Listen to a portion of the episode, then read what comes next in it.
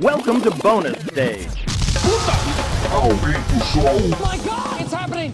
vai começar o Bônus Cast, o podcast do Bônus Stage. Tá pegando fogo, bicho! Y'all ready for this?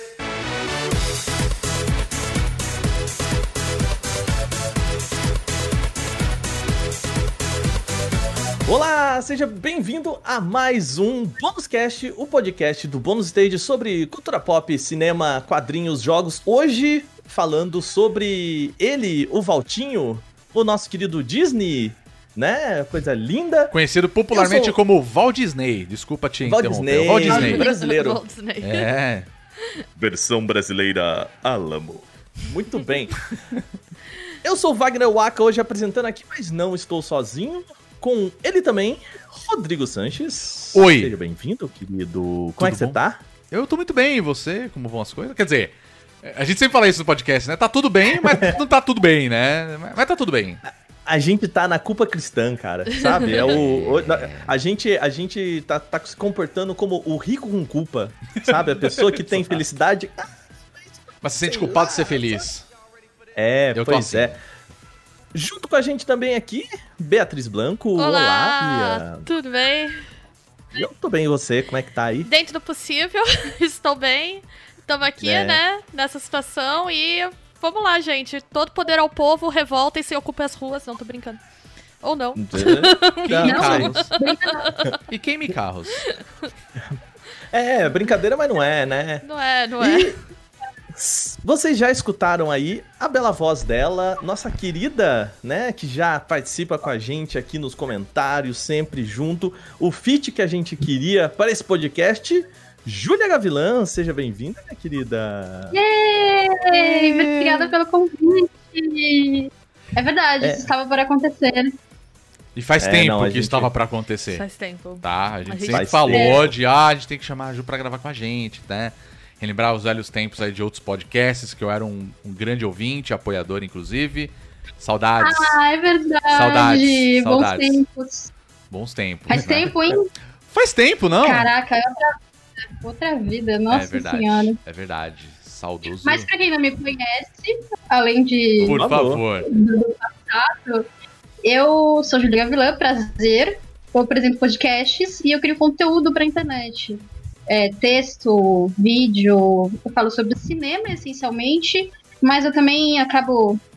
Fiz, os meus testar, tentáculos foram pra outros lugares, sabe? Eu também falo um pouco sobre tudo, basicamente. Tudo que é de entretenimento, no caso.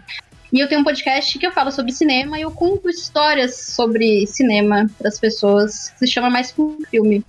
Então lá sou É eu sentada contando pra você uma história. É isso. E que é muito bom aqui, É assim, a gente, já, bom. a gente já falou assim, Ah, não, vai, obrigada. vai rolar indicação aqui, mas já que a gente tá com a, com a Ju aqui, sabe, aí a Ju indica o próprio podcast aí. Pois é. pois Obrigada. É. É, é, e dá trabalho, que bom que vocês gostam. Imagina. Ah, a gente sabe que dá trabalho, a gente, a gente tá ligado que essas coisas dão muito trabalho. gosto é. Feliz em saber. Eu gosto muito do seu texto e da sua escolha de temas também. Tipo, eu adorei. Eu gosto de vários, mas o da Tedabara, tipo, eu adoro a Tedabara e eu achei tão bom, assim, o jeito que você coloca. Então, muito gostoso de ouvir, gente. Eu tô, sempre ouço cozinhando e lavando a louça, então recomendo aí. A gente até Já, tava já num almoço papo, mais né? feliz depois. A gente até tava num papo aí antes de começar, que era isso, né? O quanto que a galera é, hoje trocou, né? A galera ouvia muito podcast indo pro É. trabalho, no, no, né, transporte, né, viajando, e hoje a galera tá ouvindo podcast enquanto tá cozinhando, fazendo aquela faxina pesada no banheiro, né? Arrumando a casa, né? O bom é que vocês estão ouvindo a gente, então eu fico muito feliz aí por vocês estarem aí. Ouvindo, a gente gente. fica feliz, né? É, exatamente. É o, é o que faz tudo valer a pena.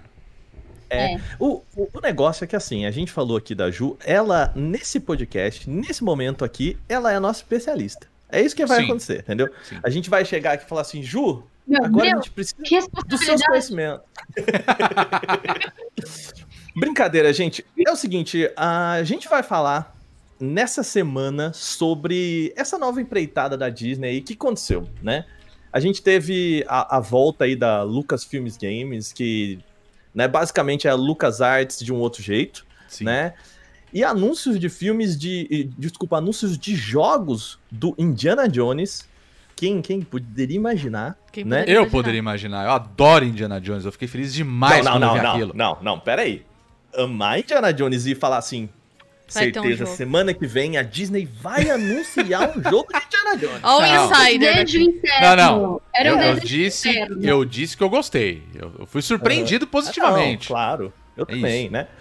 Eu vi um, um post, eu acho que foi do Jason Schreier, alguém falando assim que, tipo, Hum. o, o, o negócio engraçado é Uncharted virando filme e Indiana Jones virando jogo. O jogo né? é mesmo, O mundo né? dá volta. É verdade. É, pô, é verdade, o mundo dá voltas, cara. Quem diria, não é mesmo? É verdade. Pois é. E a Disney também anunciou um novo jogo aí, que eles vão fazer com a Ubisoft da franquia Star Wars. E a gente vai falar assim, eu, tipo, o que, que a Disney tá pensando sobre essas coisas? Porque, assim, parece só que alguém chegou e falou assim, pô, videogame é legal, né? Vamos fazer umas paradas aí. E, e anunciaram umas coisas assim, né? Parece que nada conversa com nada e, e sei lá. Eu né? gosto, é, eu, gosto, eu gosto muito como a Disney faz essas coisas e, e parece que a Disney não está fazendo. Que, que parece uma, uma ação aleatória, né? Do nada ela Uhum. decidiu investir nisso, mas na Disney é muito malandra. Ela não tá aí à toa, Não saca? A Di- eu vivo falando sempre que a Disney não é trouxa. A gente tem vários estúdios por aí que cometem os mesmos erros.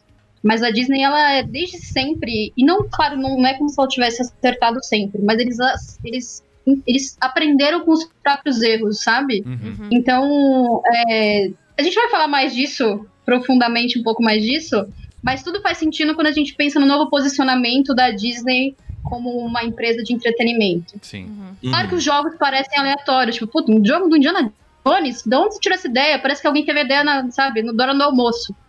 Pô, seria legal jogar com Indiana Jones, sabe? Parece que foi meio isso. Mas faz sentido a gente pensar num todo, assim. É o sobrinho do Harrison Ford que, que deu essa ideia, eu tenho certeza. É, fala de Isso, certeza. né? É, eu não duvidaria, pra falar a verdade. Muito bem, vocês, vocês sabem que vocês estão aqui no, no Bônus Cast, e o negócio que a gente gosta de fazer aqui no Bônus Cast é, é o nosso contexto, né? O momento contexto.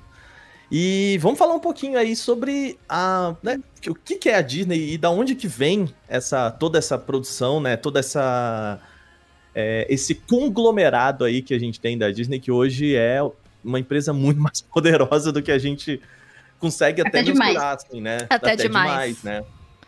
Hoje- O... Vamos lá, quem quer, quem quer puxar aí, quem conhece um pouquinho mais da história? Eu sei que a, a Bia sempre gosta do, do nosso momento contexto. Mas eu vou deixar a Ju puxar um Fica pouquinho mais vinheta. a parte da história. Então tem que fazer, né? Momento, Tá aí um negócio contexto. interessante que eu vou ter que trabalhar no futuro. Uma Pois é. vinhetinha aí do momento contexto. Mas, pois né, é. Pois é. acho que, Ju, A você- Disney, ela nasceu. É, quer que eu comece? Eu acho que é começo. legal você começa. Vai lá. Eu puxo. Beleza. A Disney ela nasceu essencialmente como uma empresa de cartoon, tanto que o nome dela era Disney Brothers Cartoon. Eles faziam curtas metragens de animação para o cinema. É a empresa fundada pelo Walt, que é o Walt Disney, o Walt Disney, como a Walt gente Disney. chama. Walt O Disney. homem que tá lá, teoricamente tá lá congelado na Disney, segundo as teorias. Minha, minha melhor teoria de hollywoodiana é essa, que ele está lá congelado e uma hora ele vai voltar. E o Roy, que é o irmão menos, menos falado, mas na verdade era o cara braçal. Foi o cara, ele foi o irmão que fez a coisa acontecer, enquanto o outro irmão tava. Eu quero fazer desenho, sabe? Quero Tava viver da minha vibe. arte. Quero viver da minha arte e da arte dos outros. Mas essa é outra questão. É, e... Pois é. E eles faziam essencialmente filmes de metragens para o cinema. Até 1934. A empresa ela fundou em 1923. Em 1934 eles fizeram um filme que mudou a história do cinema norte-americano. Eu acho que é sempre importante a gente colocar, é, quando a gente fala de cinema, é sempre importante a gente colocar cinema norte-americano, cinema hollywoodiano, Uhum. porque não é Uhum. como se Hollywood só estivesse fazendo filmes, a gente tinha diversos lugares fazendo, é, produzindo coisas ao mesmo tempo. Sabe a ideia do avião? Ah, não, foi o Brasil ou foi os Estados Unidos que fizeram? Tinham pessoas diferentes em lugares diferentes trabalhando na mesma coisa. E arte, essencialmente, é uma coisa que também entra nisso. Especialmente a arte. Uhum. É, e a Disney fez, em 1934, um filme lá, que talvez vocês conheçam, que se chama Branca de Neve e Sete Anões. É, e, e o, o lance de Branca de Neve, na verdade, eu foi entenderam que eles precisavam é, investir no público infantil. Eles precisavam que ali tinha uma coisa que ninguém mais fazia, que era filmes para crianças. Porque o cinema não era, não era um lugar é, necessariamente infantil. Apesar de que nos anos 30 a gente tinha. Não era uma ideia de. A gente não dividia exatamente o que era infantil, o que não era como hoje, como faixa etária. Uhum. É hoje que a gente tem essa definição melhor do que é próprio para crianças e do que não é. Antigamente não. Uhum. Antigamente você tinha criança vendo um filme de bang bang no cinema. Um sangue voando pra todo lado, e é isso, a vida é essa. Antigamente É. você tá falando é na década de 80, né?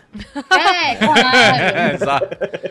Tinha uns atores pra. in- Tinha ator 80. infantil, né? O Schwarzenegger, Stallone, né? É, Não, e isso. é, foi infantil, É, isso, cabeça. isso é uma coisa muito louca, né? Meu pai contava que quando ele era criança, assim, do tipo anos 60, 70, eles faziam. Eles assistiram Ben-Hur, as crianças. Assistiram Ben-Hur. Aham. E eles fizeram uma batalha campal, assim, pegaram um pedaço de pau pra. Meu Deus. pra brincar com Ai, os que vizinhos e todo mundo se machucou, então. Que saudável! É, gente. Brincadeira saudável. Mas eu acho que é importante a gente falar de um acontecimento pra Disney que foi que realmente mudou e estruturou a Disney porque é, porque é hoje. Claro que eles foram fazendo ajustes durante o caminho. Que foi um curta-metragem chamado Steamboat Willie, que foi a primeira aparição oficial, a primeira apresentação do Mickey Mouse. Uhum. Desse ratinho bonitinho que a gente conhece até hoje, que é o cara que, se você assiste South Park, você sabe que ele bate nos funcionários. Pode Piada crer. né? E, e aí o que acontece? A Disney com o Mickey é, foi com, com, essa, com esse personagem, ela começou a fazer uma coisa que hoje em dia a gente também. É, que foi essencialmente, eles, eles fizeram tipo mais de 30 filmes, eles fizeram muitos curtas-metragens sobre o Mickey.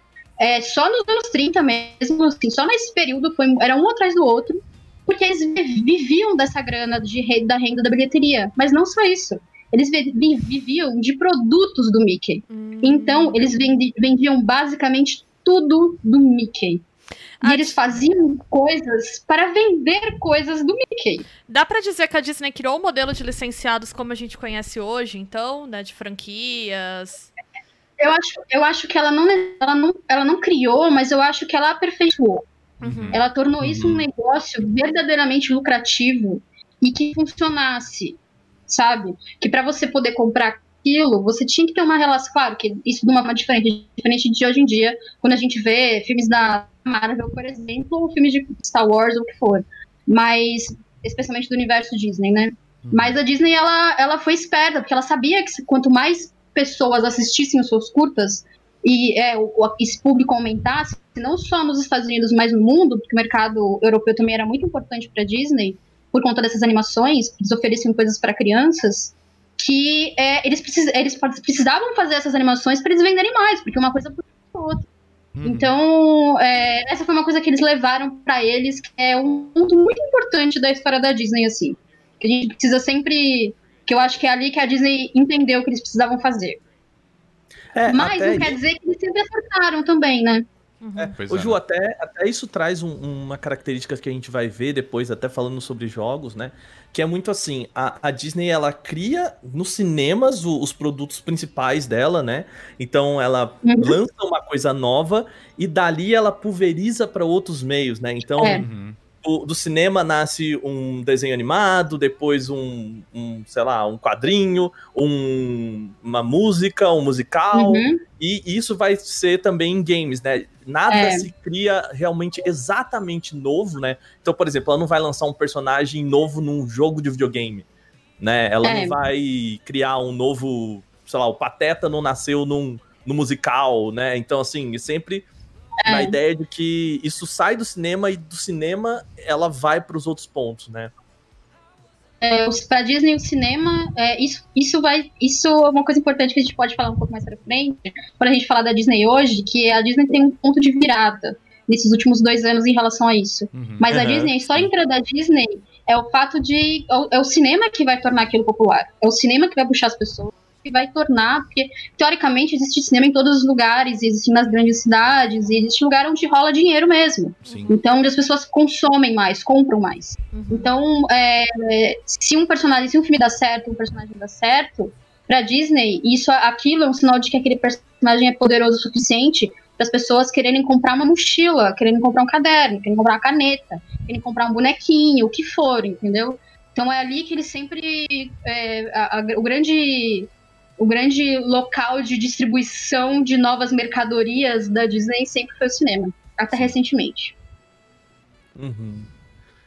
Sim, e, e vamos lá, né? Então tá. é, até pegando então um pouco assim essa primeira fase, né? Esse, não vou dizer essa primeira fase, mas até aí a década de 80 e 90. Até você falou, né? esses- depois que ela compra a Marvel e tal, ou melhor, antes que ela compra a Marvel e começa a pulverizar, né? A gente mantém essa ideia de que, é, beleza, a gente vai ter os produtos lançados no cinema e esses produtos precisam ser, né? Eles precisam virar outras coisas, né? Eles precisam virar produtos Uhum. e dentro dessas coisas é que a gente começa a ver os jogos de videogame, né? Principalmente na década de 80. Eu queria lembrar só um negócio assim, talvez isso seja um outro podcast pra gente discutir, né? Essa relação de games e cinema, que é muito engraçada, né? Porque na década de 70, 80, quando os videogames começam a se, se popularizar, né? A relação dos games com o cinema é de combate, né? É, o, o- É. a, fam- a famosa guerra da Nintendo com a Universal por causa de King Kong, Sim. Né? Ela não Uhum. acontece à toa. E hoje a gente já vê que depois eles começam meio que a se conversar, né? Umas, o, o cinema começa a, a levar franquias para os jogos. E hoje a gente tem meio que uma inversão de papéis, assim, né? Como Uhum. os games, como o mercado tão, tão forte. E aí a gente vai falar daquele famoso PowerPoint. Você sabia que o mercado de games vende mais, né? Ele hoje mais. ele lucra mais do que a É. indústria do cinema, né? cinema. Não, Oh. Pode falar isso, eu adoro, eu adoro essa frase, mas uma coisa que define isso muito bem é como a Sony ela ganha, ela fatura menos com cinema e ela tem, tem grandes franquias do que com jogos, Pois é, Uhum. do que com o universo de jogos dela. pois Então, é. assim, o cinema hoje em dia tem muito menos investimento do que os, o seu. E olha que a Sony tem filmes que são caros, tem filmes grandes, pô, o Homem-Aranha tá na mão dela. Uhum. Sim. Mas assim, Uhum. tá na mão e ela nunca vai devolver, tá? Só te aviso, ela acho. nu- Eu também acho. Nunca mais, esqueça. Isso não volta mais pra mão da Marvel. Né? Mas, é, é, pois é, mas eu acho que é importante a gente frisar, assim, colocar um contexto. Quando a gente fala de "Ei, o PowerPoint, é bom a gente criar um contexto e mostrar acho que a Sony é o melhor. Tanto que Uhum. sempre brincam com a Sony, é, com as coisas da Sony que estão todas espalhadas, né? Que, de entretenimento, é, espe- especialmente cinema e televisão. Por que, que a Sony não faz o seu próprio serviço de streaming? A Sony não precisa. Pra Sony, entretenimento, quando é cinema e televisão, não dá dinheiro suficiente pra ela pensar, é. putz, se eu criar um serviço de streaming, não, não adianta, ela vai só perder dinheiro. Pois é. Ela tira Mas pro outro o- lado, né? É, é eu o acho game, que né? o, o, o ponto é, né, que no- ali na, na década de 80, a hora que os games saem um pouco dessa pecha de, bom, beleza, ok, é, vieram pra ficar, se a gente, se o cinema bater de frente com os games, vai dar ruim, né, é, eles começam a olhar para os videogames como uma segunda plataforma, assim como a TV, né, como, enfim, quadrinhos, como a gente já falou aqui, que é quando a própria Disney começa a lançar os seus joguinhos aí, né, a gente vai ter jogo do Mickey pra, pra Super Nintendo, né? Pra, eu não lembro se chegou a, a ter em Atari, mas eu lembro assim, pelo menos na geração Super Nintendo ali, Mega Drive, era. É, Atari, eu jogo, né? sinceramente, eu, eu não vou lembrar, pra falar a verdade. Eu vou falar que é uma falha minha que eu também não pesquisar. Bem possível que tenha alguma coisa, porque os caras viram que isso dava muito dinheiro. Mas a gente tem na geração dos 8 bits, principalmente, muitos jogos que, assim, foram grandes sucessos, né? A gente tem DuckTales, por exemplo, que era uma coisa que tava chegando pra televisão, né? Tinha o desenho animado, já era uma história em quadrinhos de sucesso nos Estados Unidos, né? E aí os caras licenciaram isso também pro, pro videogame, porque é diferente do que a gente tava falando nos anos 70, que tava tendo aquela disputa, né, da Nintendo com o King Kong pelo lance do Donkey Kong, já era uma outra, era um outro cenário, era o console, era uma coisa que você tinha dentro da sua casa. Então licenciar essas coisas era como você licenciar bonequinho pros caras, né? Então assim, É. vamos vender, entre aspas, né, é, essa marca pra gente criar um produto para videogame. E aí a gente teve coisas muito legais aí que, pô, quem tem a- uma idade próxima à minha vai lembrar bem, assim. A gente teve DuckTales, né? A gente teve o Castle of Illusion, que foi um jogo que fez muito sucesso. Mega Drive e Super Nintendo. remaster de, de DuckTales, por Sim, sim. remaster. Sim, inclusive Pra tem o, Isso, tem tanto do DuckTales que eles fizeram remaster, fizeram do Cast of Illusion também, Também. Né? É. E aí É. teve outros jogos também com o tempo e, pô, a Eu- gente ô, chegou num nível, né, que, poxa, a gente tem aí Kingdom Hearts aí rolando hoje em dia. É, o É, então, jogo mas do calma, Rei calma, Leão. calma, Então, eu digo um- assim, pra você ver o quanto cresceu, né? Foi É. andando, né, Mas calma, calma que a gente vai chegar no Kingdom Hearts, que eu acho que ele também é um ponto de virada Sim, sim, importante. com certeza. assim. Mas Eu lembro Mas que eu tinha que um jogo que a gente chamava que era o jogo do Mickey troca de roupinha. Que ele tinha a Ah, roupinha de aspirador. Nossa, que joguinho bom. Eu nem Tinha lembro qual que é o nome assim, do jogo. Eu sei que é do Mattel, é outro universo, mas eu lembro que tinha um da Barbie também, que era O- pra computador. Sim. O da Barbie é muito Jogo importante. quando eu era criança. É, o da Barbie era É. muito- foi muito importante porque o da Barbie ele é considerado um marco pra quem estuda gênero e videogame. É, o, o jogo da Barbie ele é muito importante porque até então não se considerava menina um mercado potencial pra videogame. Uhum. Porque os consoles eram direcionados né, em publicidade pra homens, pra meninos. Então, acreditava-se que casa que tinha menina não ia ter um console dedicado, mas com o mercado de PC, teve um boom de empresas nos anos 90 nos Estados Unidos, a gente chama isso de Girls Game Movement, que se associaram com pesquisadores pra fazer jogos pra PC, porque eles falavam o PC que todo mundo vai ter em casa, entendeu? Sim. Então não precisa ter um console É. dedicado. E aí a menina pode se aproximar. Só que ninguém botava fé nisso antes da Mattel fazer. A Mattel fez o Barbie Fashion Designer. Era um jogo pra você vender bonequinho. E é muita cabeça da Disney. Porque o que, que eles pensaram? A menina tem a Barbie em casa. A gente faz um jogo pra ela fazer roupinha pra Barbie, imprimir na impressora e usar. Então acabou Aham. sendo um marco que foi. Foi o que trouxe, tipo, meninas como público de videogame e lançou um monte de empresa que só vendia licenciado também. Sim. Teve a série da Rocket. Uma coisa. Uma curiosidade pessoal, eu, meu pai trabalhava na IBM Ah, quando era criança. E em casa a gente tinha um computador. Eu tive computador por e isso quando. também. Pois é, aquele com botão vermelho gigante. Era esse, o que era o mouse. É, exato, era esse mesmo. E quando eu era criança, eu jogava, eu ficava, passava a tarde com meu pai na IBM e eu jogava lá, na- lá, porque no final de semana, tipo, eu só podia jogar no final de semana depois da meia-noite. Como eu era criança, depois da meia-noite, obviamente, não podia jogar. Então eu ficava lá e ficava jogando o jogo da Barbie na IBM. E a primeira, meu primeiro contato jogando alguma coisa foi jogando o jogo da Barbie mesmo. É, Olha Mas só. a gente tava falando sobre esse negócio da. A gente já chegou nos anos 80, mas acho que é importante a gente dizer uma coisa sobre a Disney, que eles não acertaram sempre. Uhum. A Disney tem muitos dos. é, hoje em dia a gente fala sobre as animações clássicas da Disney, tipo, Cinderela foi um filme que foi um sucesso imediato, mas, por exemplo, Pinóquio, Bambi, Fantasia, foram filmes que deram problemas pra Disney, porque a Disney gastava demais fazendo os filmes. E tinha pessoa de menos pra assistir, entendeu? Não tinha gente suficiente, sabe? E ela, por exemplo, Fantasia é um exemplo de um filme que foi caríssimo, eles precisavam de um equipamento é, é, que, era, que era específico para o filme acontecer e não cabia o equipamento nem tinha cinema que não, não entrava o equipamento, o, equipamento todo nem na sala do- da, da de projeção. Caramba. A Disney estava inovando o que também é importante a gente dizer, tecnicamente ela estava inovando muito, mas o mundo não estava indo no mesmo ritmo. Então tem, tem um monte de filme que foi um fracasso. É, lá para os anos 50, a Disney até chegou um momento, o Walt Disney, o homem numa empresa, chegou até um momento em que eles estavam pensando em acabar com a divisão de, de, de animação. E isso quase aconteceu, porque era muito caro e eles não tinham retorno. Especialmente porque naquela época também eles tinham perdido o mercado europeu, que por conta da Segunda Guerra Mundial, estava tudo destruído, não tinha cinema, né? Você vai fazer o quê? Vocês já tinham per- perdido nos principais mercados, e aí eles estavam pensando só em fazer live action, que era o que estava dando grana na época, que eles começaram a fazer live action em 1950, precisamente, né? Então, é importante deixar claro que hoje em dia a gente vê as animações como uma coisa clássica e importante, mas na época foi um BO gigante para eles. 90% não dava certo, eles faziam coisas novas, por exemplo, em Pinóquio, a sequência que eles faziam de, de água. Eu tô me alongando, desculpa, mas a Não, sequência que eles faziam, faziam de água deu tão, tanto trauma para os animadores que eles, eles fizeram entre eles.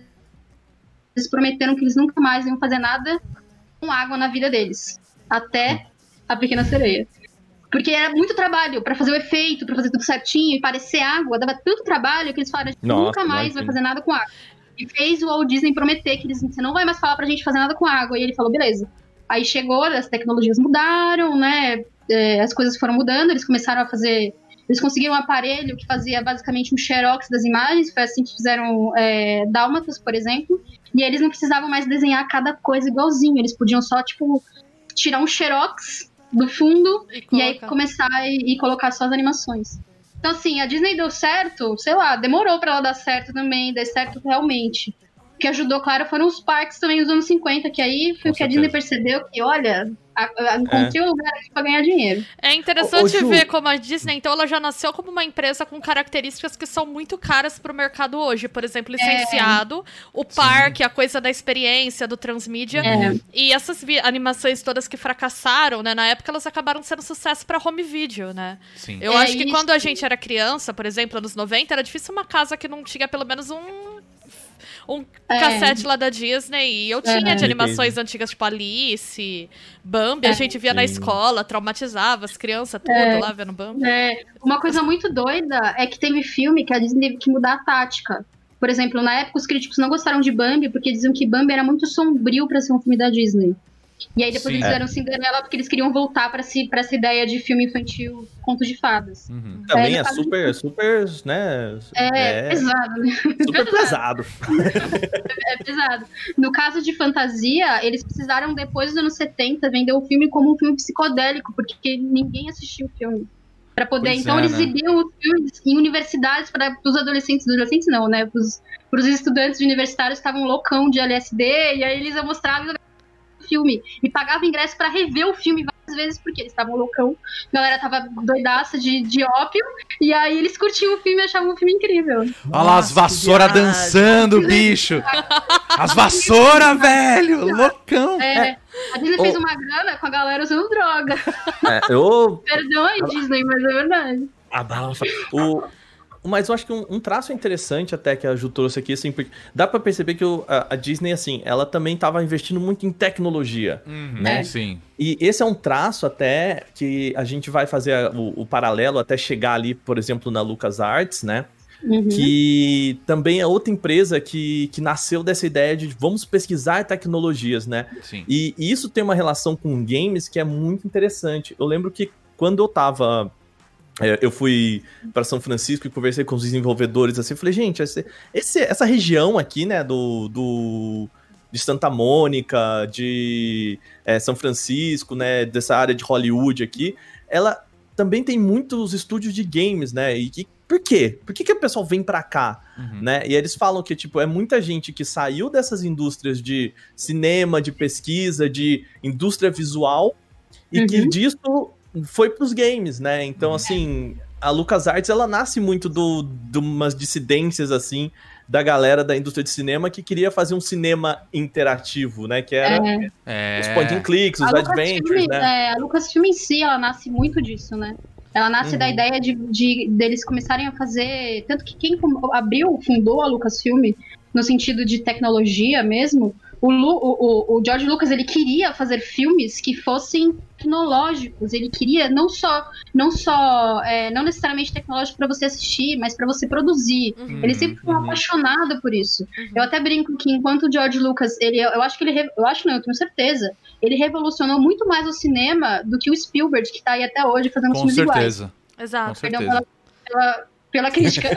Tanto que o Spielberg sempre. O Spielberg sempre ficou com o pezinho ali também na dele, né? Pegando as tecnologias que o Pegando ali brother emprestado. né? Ô, vou botar. Vou fazer um filme do ET aqui, vou botar o Yoda aqui, ó, porque a gente é brother, Isso, sabe? exato, Ele sempre é. exato. É aquela coisa assim, Ele- né? Mantém um chaveco com Deus, mas seja amigo do diabo, entendeu? Exato. É ele sempre usou as tecnologias que o, que o George Lucas é, sempre se interessou em fazer, porque ele queria que o cinema fosse mais tecnológico Sim. é, pro próprio desenvolvimento do cinema, para ele ter menos trabalho de ter que fazer um filme. É, o que então eu acho é emble-.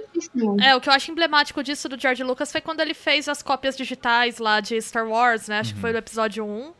Que É. no começo foi super mal recebida, mas depois, gente, barateou muito a distribuição dos filmes você fazer É. exibição digital. Assim. É, a trilogia Star Wars, né? Se a gente for ver, pelo fato de, de ter a remasterização nos anos 90 também, é, levou muita gente pra ir do cinema. Foi É. aí que a galera começou a de fato conhecer Star Wars, né? E de, um- de uma forma muito mais abrangente, né? Porque ninguém conhecia. Quer dizer, conhecia, claro, mas assim, a.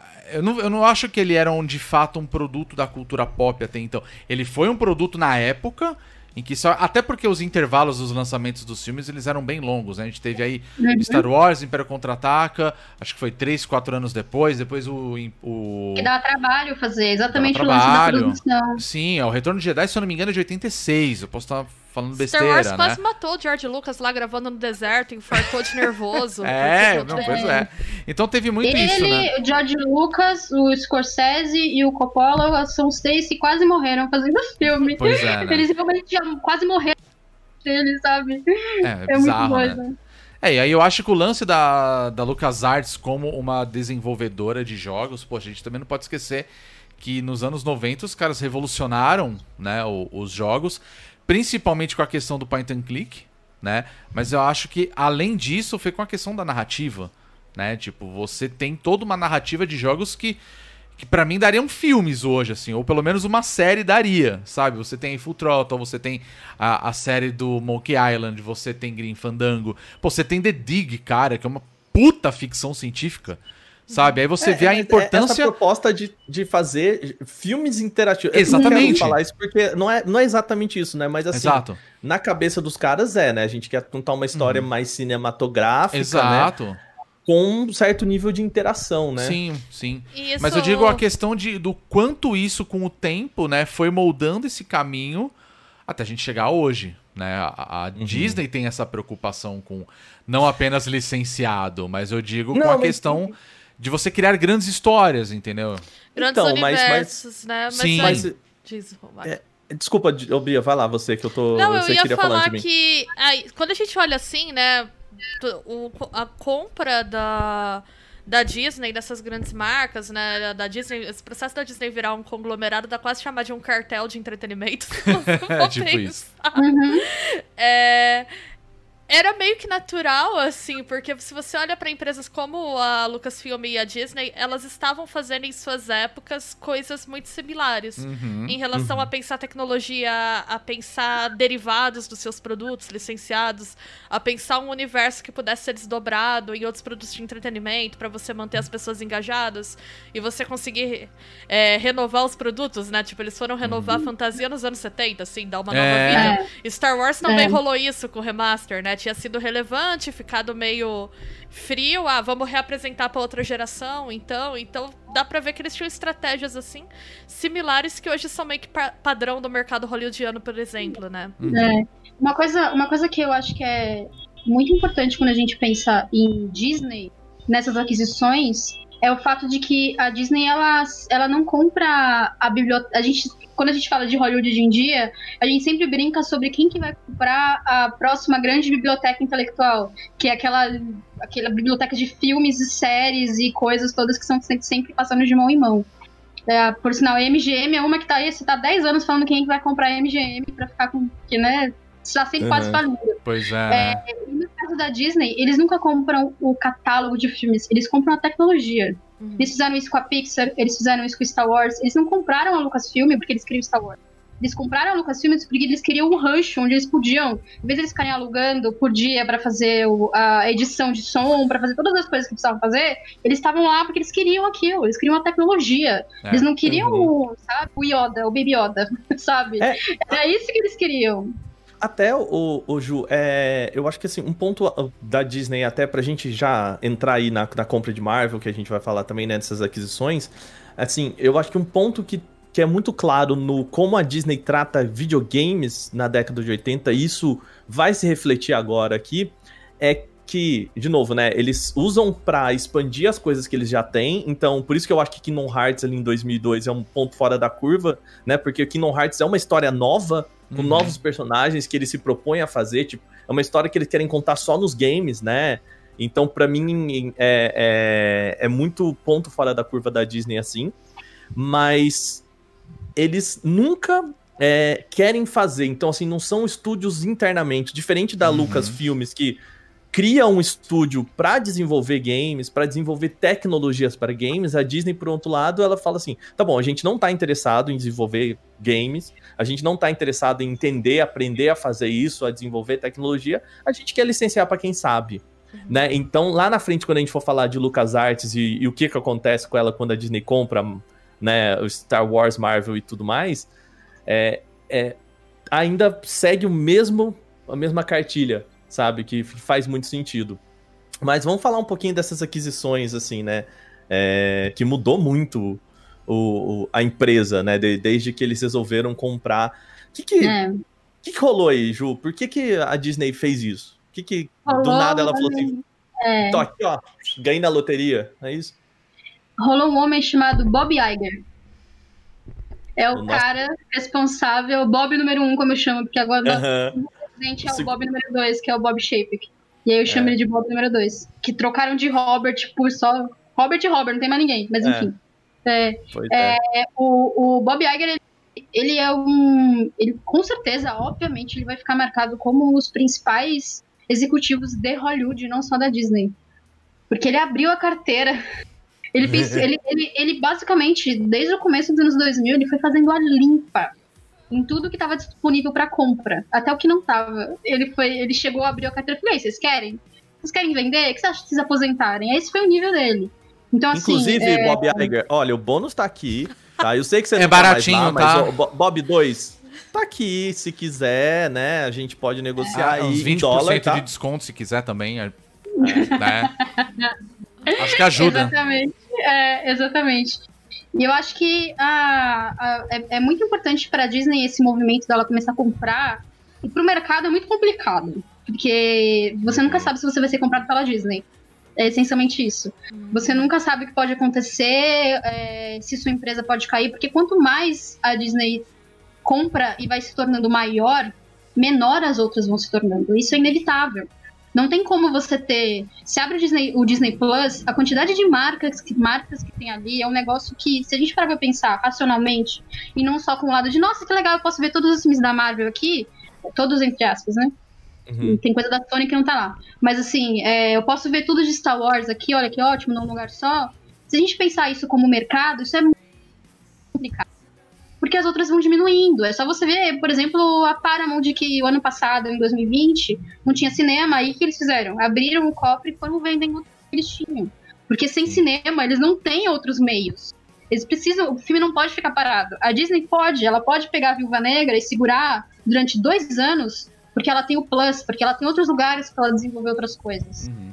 É, então, assim, é, é, é, para a Disney em si como empresa foi muito importante porque ela se tornou gigantesca.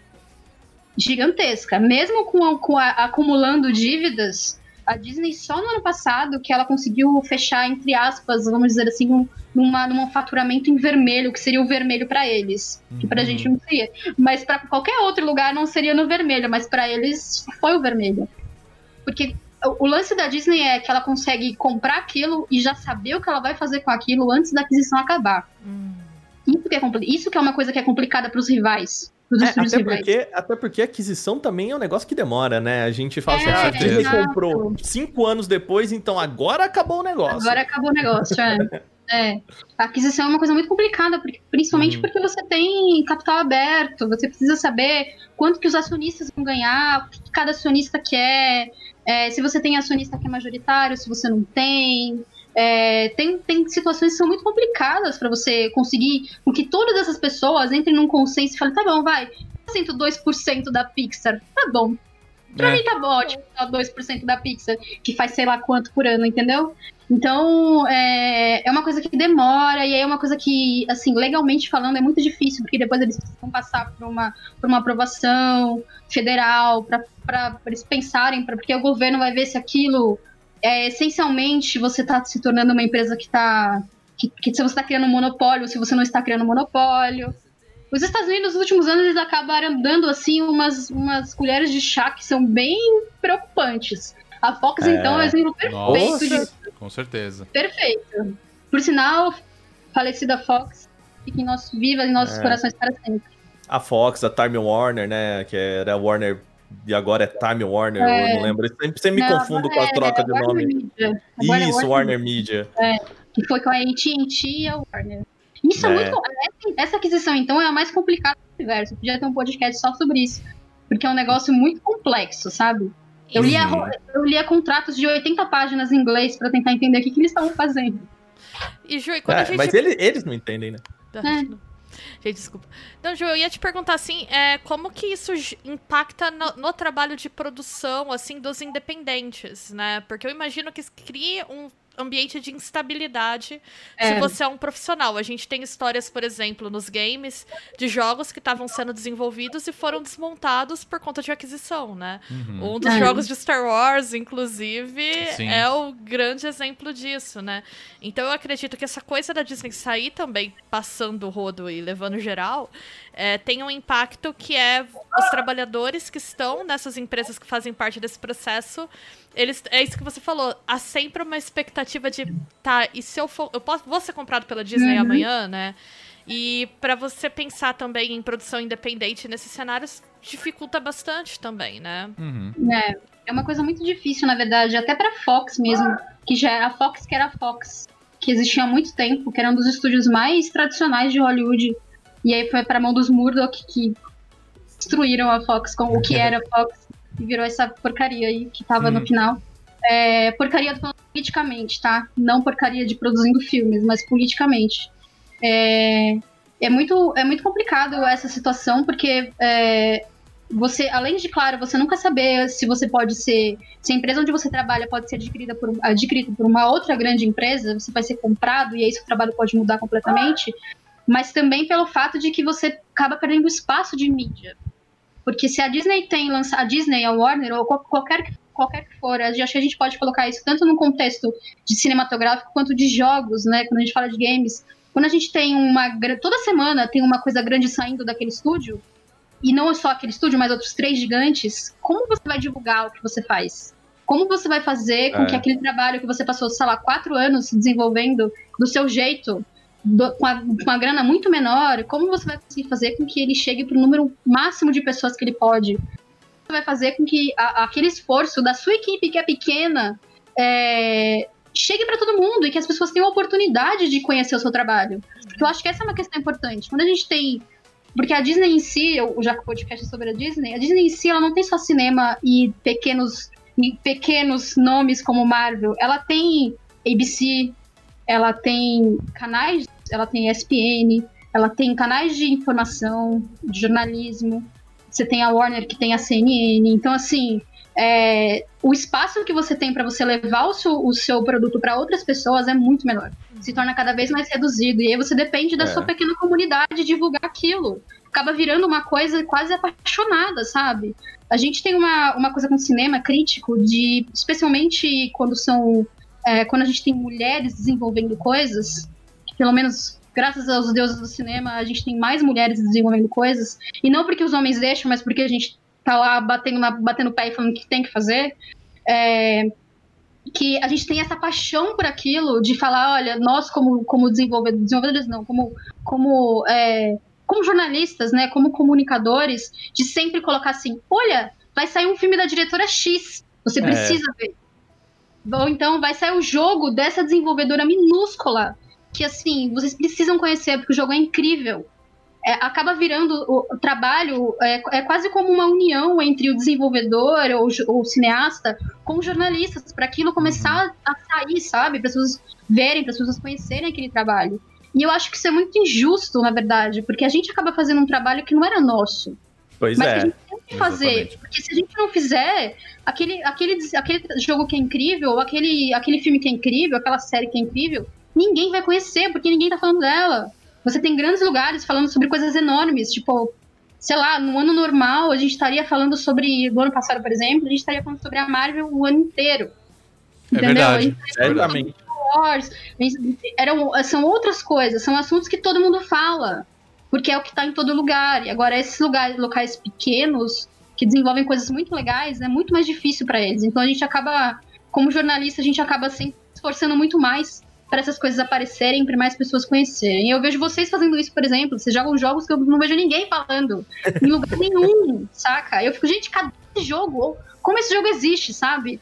Então é muito. É, é difícil isso. É, é uma coisa que sempre afeta o nosso trabalho também. Sim. E não só o trabalho Com deles, certeza. acaba virando sempre um ciclo vicioso de a gente precisar ajudar de alguma forma. E às vezes trabalhar em dobro, né? Porque tu tem que fazer a pauta do dia, então você tem que falar de Marvel, Disney. Uhum. E aí você fala, putz, mas eu preciso encaixar esse independente aqui, senão, né? É realmente. Sim. Pra ele sobreviver também, né? Exatamente. Sim. O, o Ju, vamos, eu queria falar um pouquinho também, vamos lá, a gente precisa falar um pouquinho também sobre essa estratégia Uhum. da, da Disney, né, em relação ao, ao que eles apresentaram agora. Dando um, um pequeno contexto aqui, né, a Bia até, ela mencionou ah, o, o, que é a questão da LucasArts com o Star Wars 1313, né, que é uma história conhecida aí de quando Uhum. a Disney compra a LucasArts, né? Nessa época, na época que eles estavam ali desenvolvendo com a Amy Hennig, que era o super, né? Olha, vai rolar o Star Wars 1313, que vai ser um super. E que dizem que era inspirado em Mandalorian, né? É. Depois a Amy Hennig. O pessoal falou, nossa, e se tivesse um jogo de Mandalorian? Seria tão legal. E a Amy Hennig falou, então, era o que a gente tava fazendo. Quase teve. pois é. E até por conta desse jeito da Disney de, de lidar com os jogos, então ela não quer fazer os jogos internamente, ela não quer desenvolver os jogos da franquia dela, ela basicamente dilui a LucasArts. Ela fala, então, isso aí não dá dinheiro, isso aí é um investimento, isso é um risco muito alto pra gente. Uhum. Então, muito obrigado, galera. Tchau. A- acabou. Né? E, e Star Wars 1313, que também acho que nem se chamava, né? Era um projeto que chamava 1313, Era um né? projeto. Ele acabou não, não existindo, não vindo.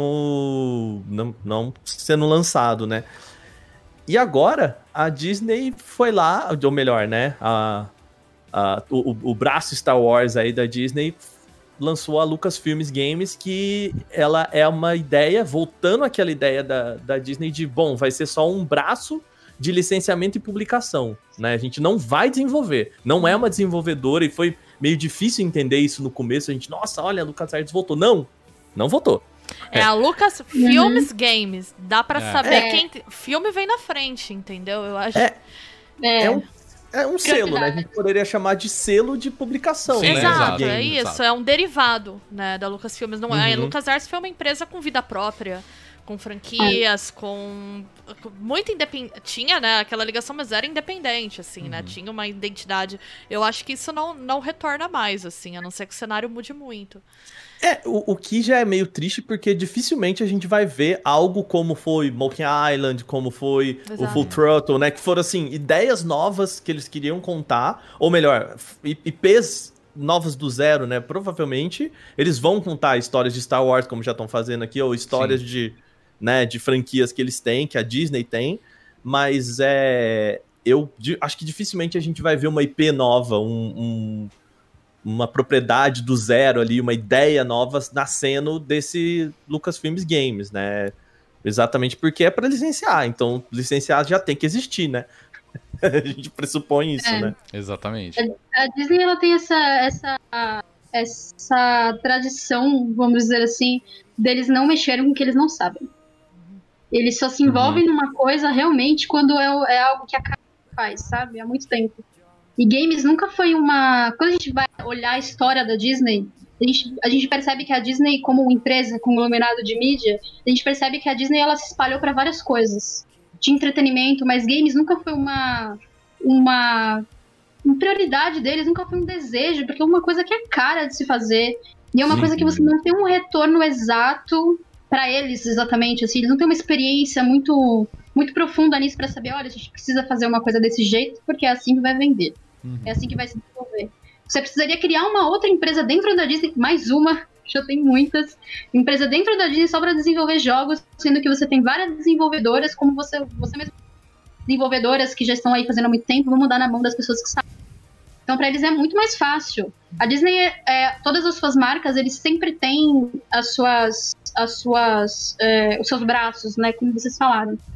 É, por exemplo, a Marvel, ela tem um braço que hoje em dia é um braço de, de criação, de criativo, na verdade, tipo uma dire- direção criativa que ela, essa direção criativa ele direciona, perdão aí, pela, né, pela parte mas ele direciona é, todo o universo Marvel para seguir o mesmo caminho.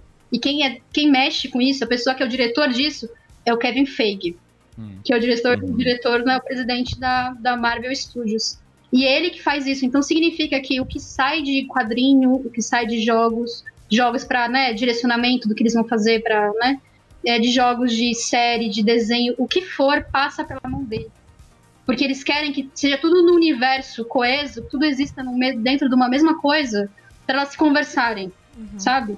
É igual a ideia de você precisar ver todos os- todas as séries da, da Marvel para você poder entender os filmes no futuro. É essa vibe. Porque eles querem que uma coisa puxa a outra, de alguma forma, e você passa o resto da sua vida vendo coisas da Disney, porque precisa. E Então, até o isso mo- Star Wars é meio que essa vibe também, na verdade. Né? Até o, o Vingadores, né, que eles lançaram esse ano pela esse ano não, ano passado, né, pela Square Enix e tal, que foi um fiasco, né, um, Sim. um, um jogo que, que não, não, assim, muito aquém do que ele poderia ter Eu sido. porque foi horrível.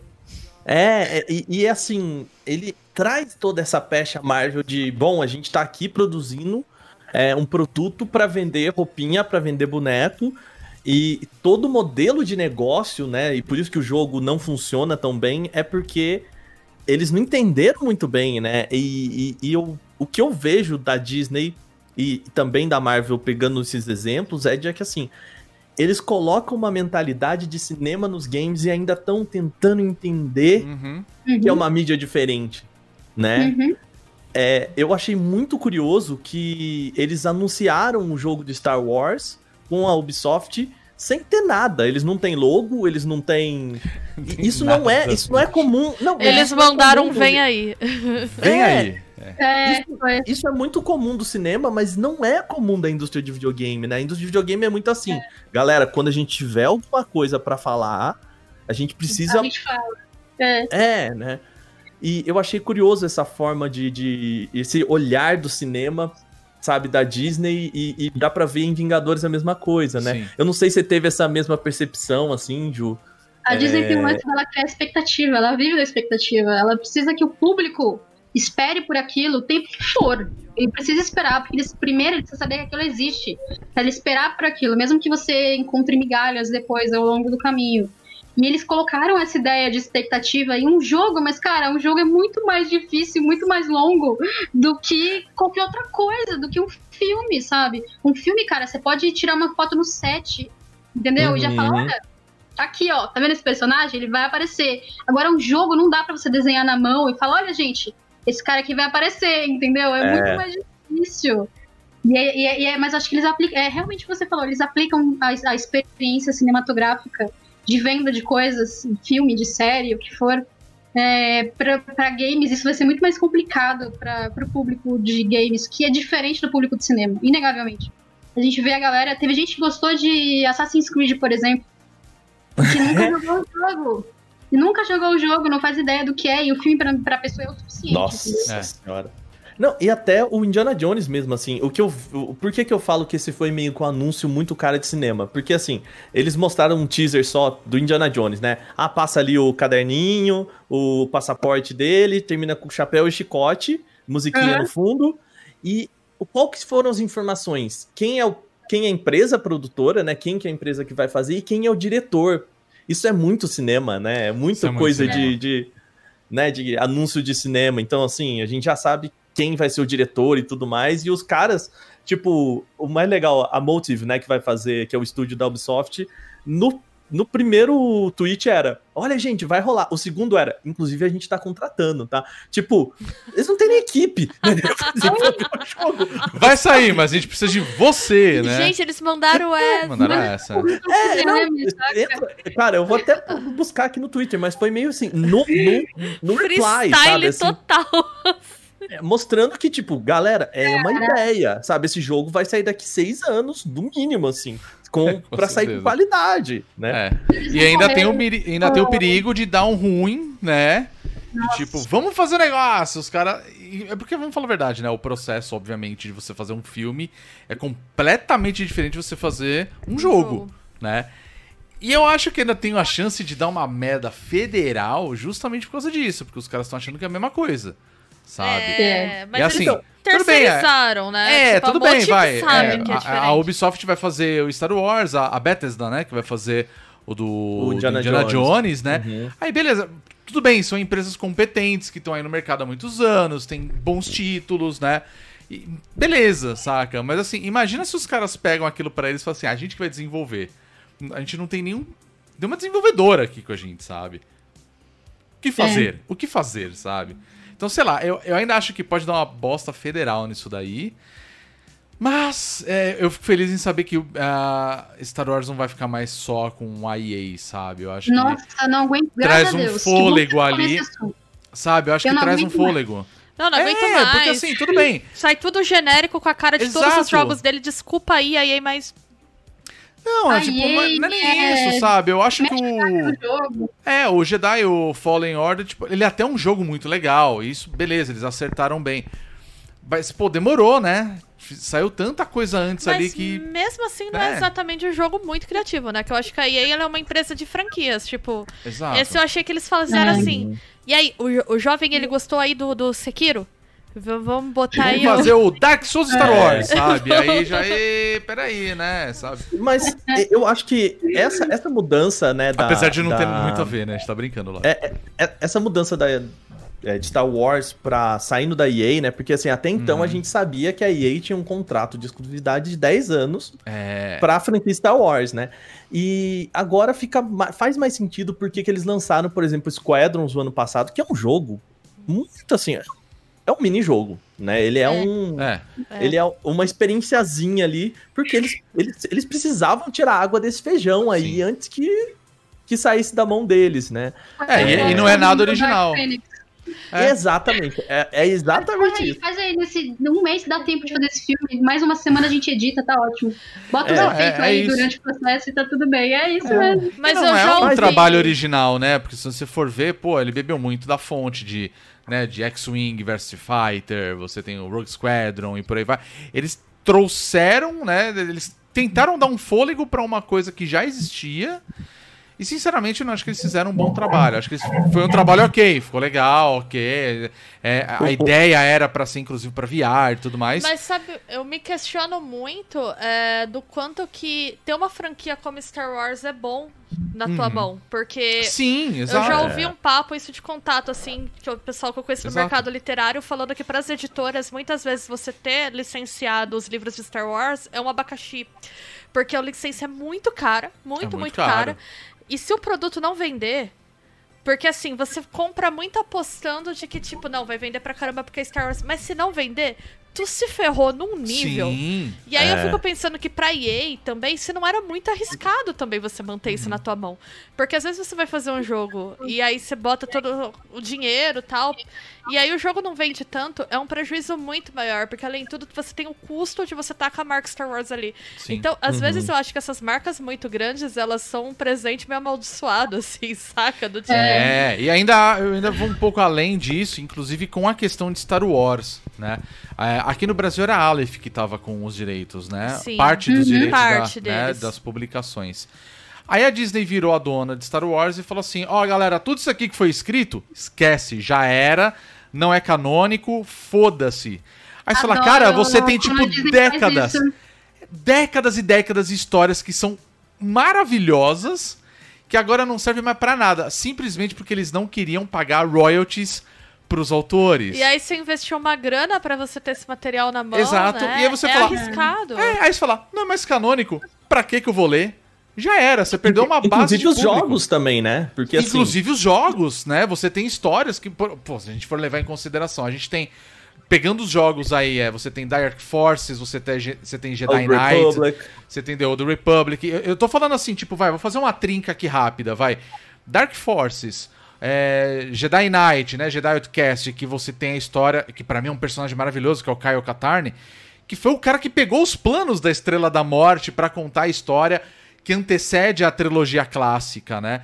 Eles mataram isso. Ó, tem Rogue One agora, tá aqui o filme do Rogue One. Então, É o que vale. mataram, né? O que eles estão fazendo é falar Entendi. assim, vamos pegar a história dos pessoal e fazer, é o famoso assim, é, faz parecido, mas não copia, né?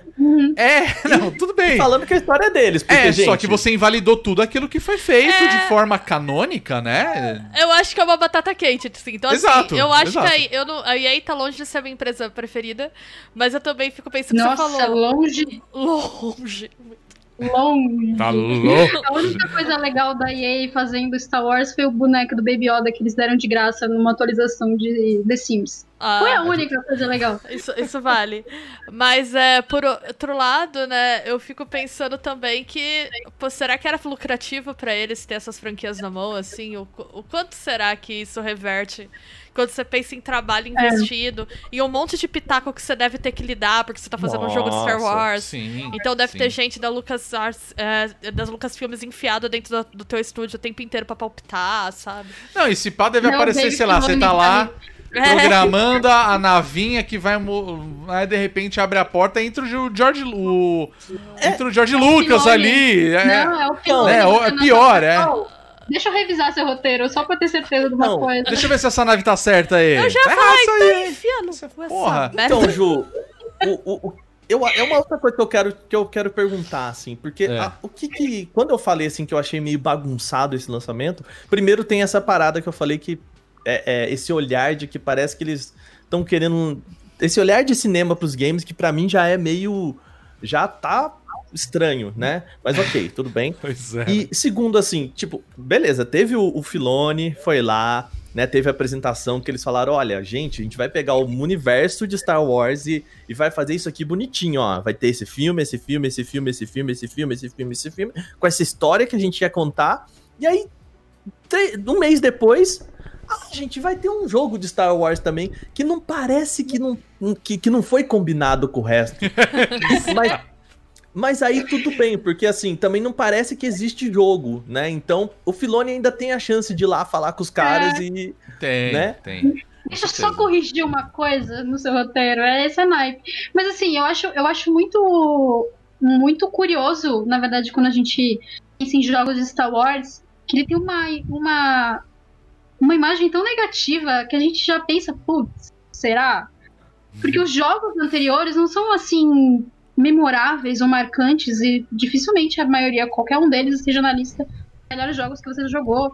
É Difícil, assim, Uhum. comparando com filmes. Quando a gente fala dos filmes de Uhum. Star Wars, a gente tem memórias afetivas. Podem ter Sim. problemas, podem ser. Mas tem uma relação afetiva. Gente, a música te faz chorar, sabe? Tem uma coisa com Star Wars que é diferente. É, que, é quase, que, é, que é uma ideia de um culto, quase. Que é até muito preocupante, por sinal, quando a gente fala de fãs. Ou- É, né? Já tomei altos xingos por isso, por sinal. Mas eu acho. é, beijo, por sinal, gente. Mas eu acho muito doido, na verdade, quando a gente pensa no- nas, é, nos, nos jogos de Star Wars, é que a imagem já começa errada. Já começa, já começa desconfiado, sabe? Putz, É. será que dessa vez vai? Ah, não sei. Putz, seis anos pra esperar um jogo pra sair? Tá falando agora, não tem arte, não tem nada, não tem. Não tem nada pra me contar, só me contou que saiu o negócio. Então já começa estranho, sabe? Então, a imagem já não é das melhores. Aí quando chega lá, Aham. Aí eles criam o tal do hype, né? A expectativa. Aí quando o jogo sai, não é aquilo que a gente tava imaginando. É. É isso, é tipo um ciclo vicioso muito doido dos jogos de Star Wars, assim. Parece uma. O que, o o que o cinema conseguiu fazer, os jogos não conseguem fazer de jeito nenhum, assim. É muito, É. muito esquisito. Mas, mas não sei, é, a impressão que eu fiquei era de tipo assim, esqueceram de, con- esqueceram de contar pra. É outro universo. Isso aí, ó. É. Vocês querem. Entendeu? O que, não está, o que não está na mão diretamente, vou contar uma dica pra vocês. O que não está na mão diretamente da Lucasfilm, esquece. É, outra coisa.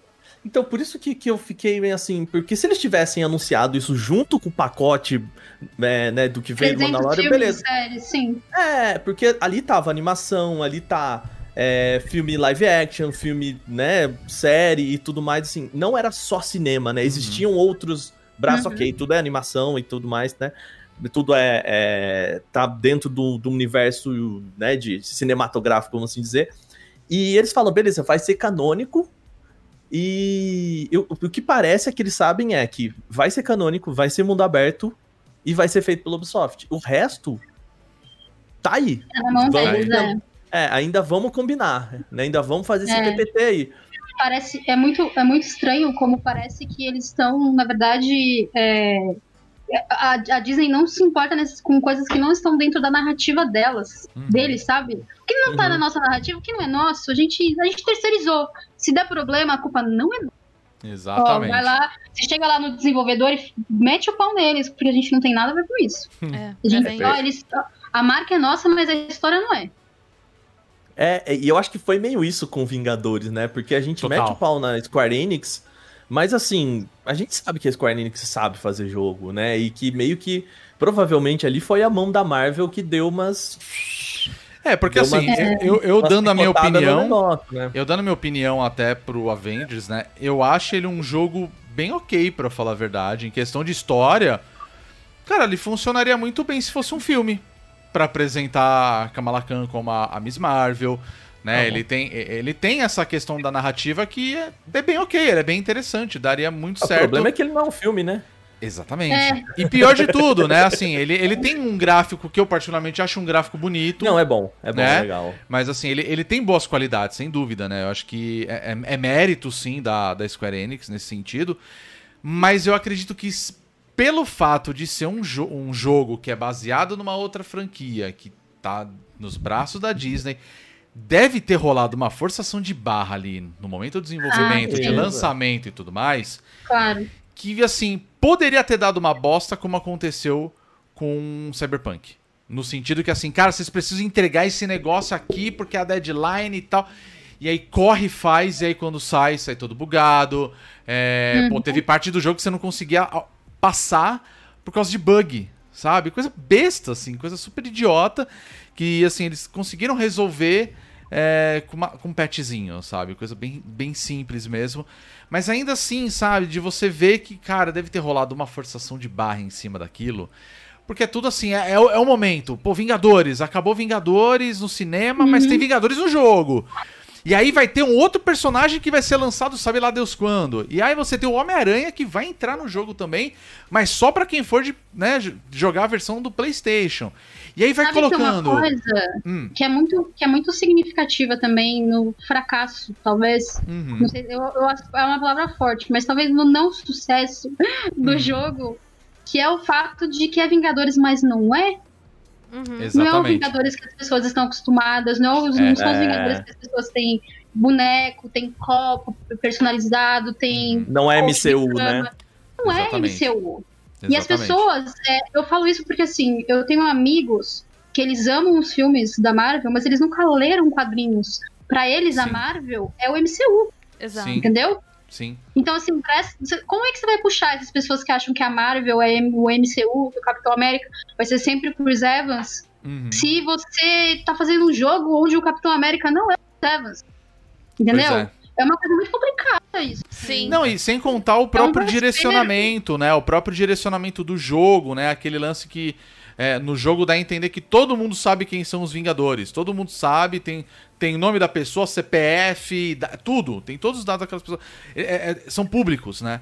E nos filmes mesmo isso não fica claro guerra, né? Na- na- nas uma guerra HQs, nas HQs isso não existe, ninguém sabe quem eles são, assim, há um ou outro que, né, a gente tem no roteiro ali. E, e acho que tem muito disso. É, nesse sentido, eu acho que a DC soube trabalhar muito bem com os personagens. Né, de tipo, você tem jogos como Injustice, por exemplo, né? e Mas a você tem é uma um bagunça. filme. É uma bagunça A também, DC claro. é o uma freestyle bagunça. total. É uma bagunça, sim, que Qualquer coisa que você bagunça. fala, você fala, ah, é outro É universo. outra coisa, exatamente. Eu acho que toda reunião criativa da DC deve ser assim, vai fazendo. Não, mas não. É, Vai, tocando aí, vai tocando. Põe, põe o Coringa que tá tudo certo. A Ah, na hora que curte. tiver pronto a gente lança. A galera é nóia e adora o Coringa, apoia o Coringa. Foda-se, entendeu? saem coisas incríveis, mas nem tudo é incrível. Tudo é Tem umas incrível. coisas assim que você fica, velho, onde que você tá achando o quê, sabe? É, não é mesmo Esquadrão Suicida. Então, assim, eu acho que tem muita coisa ali que, assim, nesse sentido, voltando pra Marvel, acaba virando uma zona, porque os caras vão colocando em tudo e vai, vai, põe ali, põe ali, e vira uma bagunça. Pô, a gente Então- tem Fortnite que acabou de lançar personagem do Mandalorian, porque tá fazendo sucesso a Ah, série. mas aí é roupinha. Até banana. aí você é, fala. é tudo bem, tudo aí- bem, exato. É- Então é isso que eu quero dizer. Nisso, E ele tá de máscara, você nem sabe se é ele mesmo. Tá. Exato. É a roupa do personagem, foda-se, você entendeu? Agora, você pega aí o que aconteceu com o próprio Vingadores. Cara, eu acho que foi uma lambança e tanta, e provavelmente por causa da pressão que, que rolou Então, por ser Marvel, por ser Disney. É, o entendeu? que eu acho grave é isso que a Júlia colocou. E agora, será que Vingadores vai ser o MCU? Porque é isso, o público massivo de Vingadores hoje é o público do MCU. Do Quem MCU. lê quadrinho Então, é meia dúzia de nerd chato. E, gente, é, talvez a, a, a gente, nesse momento, esteja esperando mais sobre o MCS, o universo cinematográfico Star Wars, porque é o que eles estão fazendo, né? A, a, a brincadeira é criar esse, né? é, essas histórias. Bom, ele já é um universo cinematográfico, mas enfim. Claro. E por mais que o Star Wars que eles estão falando do, dos videogames vai ser canônico, mas assim. O quão eles vão conseguir levar esse sentimento que a Ju falou, assim, porque é, ao mesmo tempo em que levar personagens pra, pra Star Wars, de Star Wars, por exemplo, levar Luke, Leia e essa galera, assim, gente, eu acho que nesse momento não é uma boa ideia. Eu acho que as pessoas estão cansadas, né, de, de ver Luke, Leia, Han Solo e Jedi e, e, e Skywalker e tal. Uhum. Você levar isso pros games não é uma boa ideia, mas ao mesmo tempo, é, eu tenho certeza que, tipo, Mandalorian, Grogu e, e Ahsoka e todo esse, esse universo Mandalorian de, de também não vai estar nesse. Então, tipo, o que, que vai sobrar pra esse jogo, sabe? Eu- é isso que eu tô tentando. Eu acho, eu acho que tem uma coisa importante que a gente que tem uma diferença importante entre a Marvel e Star Wars. Eu acho que Star Wars você abre mais, o criador abre mais espaço para ele contar uma história que se passa no mesmo tempo. Sim. Que você tem elementos que são reconhecíveis ali dentro, Uhum. sabe? Você Uhum. tem o, o lado do bem e do mal. Você tem estruturas narrativas ali de Star Wars que você pode colocar personagens diferentes e você vai reconhecer como uma história Star Wars. Uhum. Agora a. Marvel. A Marvel, hum, é um pouco mais difícil, porque a Marvel, assim, o, o lance não são as histórias, são os personagens, Os são os personagens. ícones. É, concordo, São concordo. os ícones, entendeu? Você tem, a, a, pra, pra- óbvio, pra essa geração, os Vingadores são esses Vingadores. Uhum. São essas pessoas. Então vai ser muito complicado. A Disney tem um trabalho, assim, complexo no futuro. É por isso que ela tá enchendo todo mundo de coisa. Vai ver lá WandaVision, vai ver outras coisas, enchendo de personagem, de novos contextos, pra você poder introduzir essas pessoas pra outros personagens, pra lá na frente, sei lá, daqui quatro anos, eles não estarem com problema de, putz, não tem outro filme do Capitão América pra ver? Não, não tem, não tem, esquece, esquece Capitão América. Vamos focar pra Uhum. frente, entendeu? Recado aí pra Marvel. Pra Marvel não. Chega- é. é. Mas Chegar daqui quatro que- anos e fala, liga lá pro Robert Downey Jr., convence ele, vai mais um. Nossa, gente. Inclusive já tá rolando um papo aí, né? Nem do Robert Downey Jr., tá? Mas já tem exatamente rumores aí, é, tem rumores aí do próprio Chris Evans, né? Da possibilidade dele reprisar aí o papel dele de Capitão América. Mas eu ainda acho que assim, dentro de Star Wars, aí voltando, eu acho que é, eu acho que eles têm a possibilidade de transformar isso da mesma forma que aconteceu uns anos atrás com The Walking Dead. A gente tem a HQ, aí a gente tem a série de televisão, e aí eles fizeram um jogo que se passa naquele universo com outros personagens. Tem aquele negócio de, ah, tem um personagem lá que apareceu ali rápido e tal, pra você se situar em toda aquela, né, naquele universo. E eu acho que assim, é, com a Disney ali com as rédeas segurando, e eu acho que eles podem sim fazer, claro, né, alguma coisa muito legal dentro dos jogos e que acaba sendo canônico pra todo esse universo, né? O problema é, é eles estarem abertos a falar assim, ok, agora a gente vai fazer isso aqui, que isso aqui é jogo. Isso aqui não é filme, sabe? Isso aqui é jogo, é uma outra coisa. E aí talvez os caras vão ter que ver, talvez até pela ajuda do- da, da questão Lucasfilm agora, de que, cara, é possível fazer isso, né? Pô, Indiana Jones, por exemplo, lá atrás você tinha feito of Atlantis, que é uma outra história, mas até então a gente não considera canônico, você entende? Mas assim, é uma puta história. E, e é isso, sabe? Existe. Você tem a possibilidade de conhecer um personagem, uma franquia, dentro de um. de um outro. de uma outra mídia, no caso. Entendeu? Eu acho que aí os caras podem trabalhar muito bonito ali. Acho que é, é, é possível. Mas aí também acho que tem que ter um pouco de liberdade criativa ali. Senão os caras vão ficar podando muito e aí pode dar bosta, entendeu? Esse Eu é o acho. problema. Esse é o problema. E aí, aí é que tá o problema. Eles têm que É, abrir mão tá. disso. Eu acho que a Disney tem que abrir mão disso. Senão, eles mesmos vão matar o que eles têm, entendeu? Com certeza. Bom, gente, é, vamos lá. Alguém quer, quer falar mais alguma coisa ou passamos a régua aí? Eu acho assim que, né, o universo, o- o- a, a Disney tá, pelo menos aí, colocando algumas coisas na mesa. Eu ainda acho um pouquinho bagunçado, né? Vou Eu acho dizer, muito bagunçado. Aquilo é Bagunçado, mas- Nossa, uma bagunça. Tem uma, uma coisa que eu acho que é importante e que talvez é, signifique no futuro uma mudança em relação a esse posicionamento da Disney com games, de não ser assim tão organizado quanto todo o resto, né? Como a gente tá falando que é uma bagunça. É o fato de que a Disney, o futuro da Disney é híbrido. Isso ficou muito óbvio depois da última reunião que eles exibiram. A Disney não vai investir somente em coisas que são físicas e que você precisa estar lá para que para assistir aquilo ou para ter a sua experiência com aquilo, que é o caso do cinema e o caso até dos parques. Então, assim, a gente, tá, a gente, a gente vê como a Disney a- a- abriu os braços para a possibilidade de das pessoas assistirem e comprarem coisas, como, por exemplo, assistir coisas no Disney Plus, ou então os mesmos jogos, ter aquela experiência dentro da sua casa. Então, a partir do momento que a Disney perceber que, que os jogos podem dar uma boa grana, se tiver uma boa história, se tiver uma história interessante, e se, se o jogo for bom o suficiente para isso, é, eles vão mudar esse posicionamento. Porque o futuro é híbrido deles, não tem jeito. Eles Uhum, precisam realmente entender que não podem só conseguir dinheiro com parque aberto, porque as pessoas já não estão mais, né? A gente está passando não só nesse momento, é, falando sobre a pandemia em si, mas falando sobre o mesmo, né? É, crise econômica e qualquer outra coisa.